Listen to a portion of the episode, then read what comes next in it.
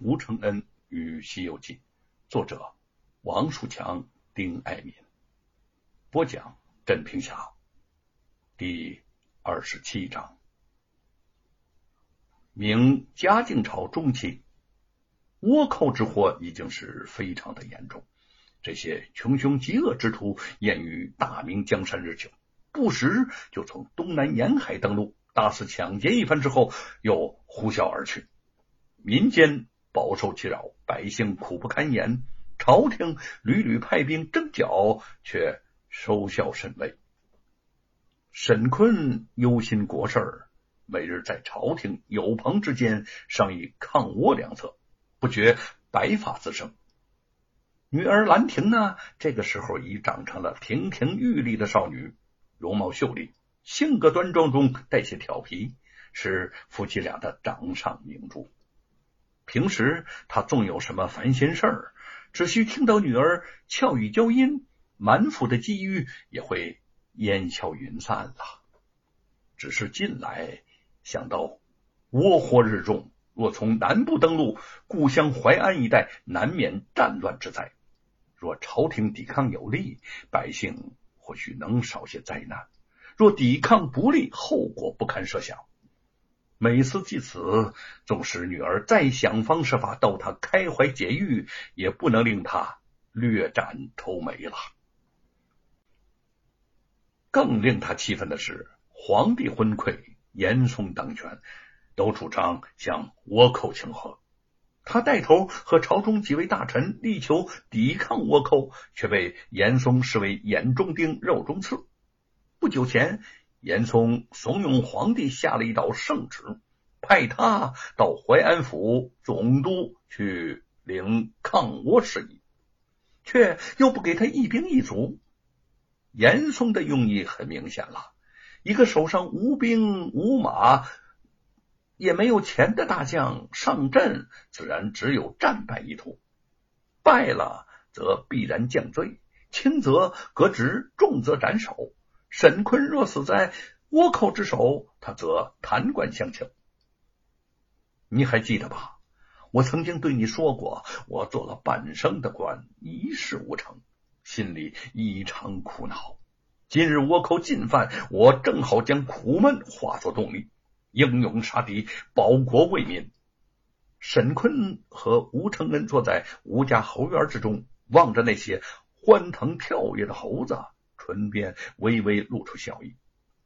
严嵩知道他此时必定愁苦万分，却不知对他来说，前线杀敌正中下怀。说得好啊！听到他肺腑之言，吴承恩也是豪情满腔。倭寇若来进犯，我定当挥剑上战场，以孙悟空之勇扫灭所有的妖魔鬼怪。沈坤伸出手去，和他紧紧的相握。想不到事隔多年，两位知己好友还有并肩杀敌、共赴国难之际。沈坤奉旨抗倭的消息在当地传开了，引得百姓一片雀跃沸腾。他的手下虽无可用之兵，自告奋勇前来投奔他的普通百姓却如潮而至。沈大人。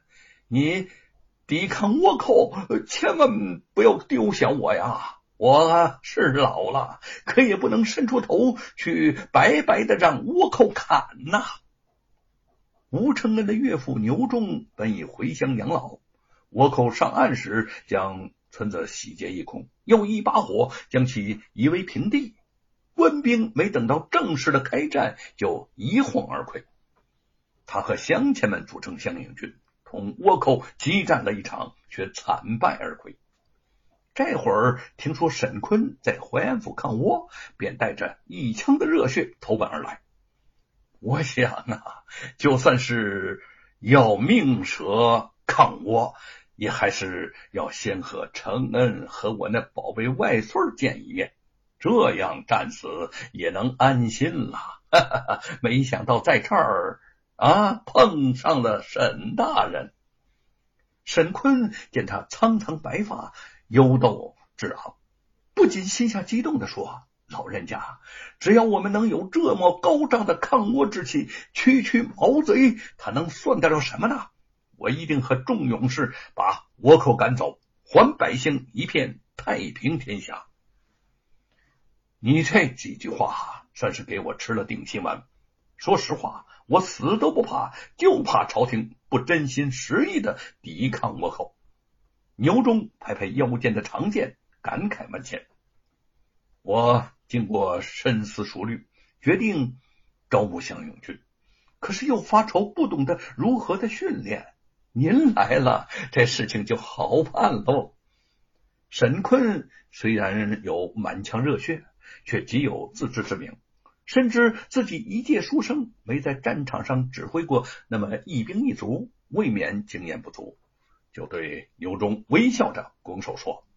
我就把招募训练乡勇军的重担托付给您了，沈大人，您如此器重我，我无以回报，保证交给您一支英勇善战的乡勇军。我愿立下军令状，如若做不到，您就下令砍下我的脑袋。牛忠慷慨激昂，热血上涌，紫红的脸庞更显暗傲。不过，沈大人，不瞒您说呀。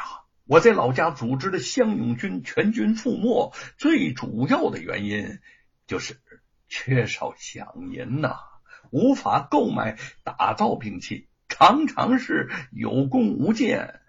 若是饷银充足，绝不会败得那么快那么惨。俗话说：“兵马未动，草粮先行。”吴承恩也考虑到了这一层，语气缓重起来。就算咱们组织起乡勇军来，若没有饷银，恐怕也得重蹈岳父在老家的覆辙了。他们两个人想到了一处，不免都望向沈坤，听他答复。却见沈坤淡淡的一笑，他说：“你们放心，我早有打算。在我几次力争之下，朝廷拨下了一些饷银，而且我在离京之前把家产。”变卖了，成了银子，充公做了饷银，招募乡勇军可谓没有后顾之忧了。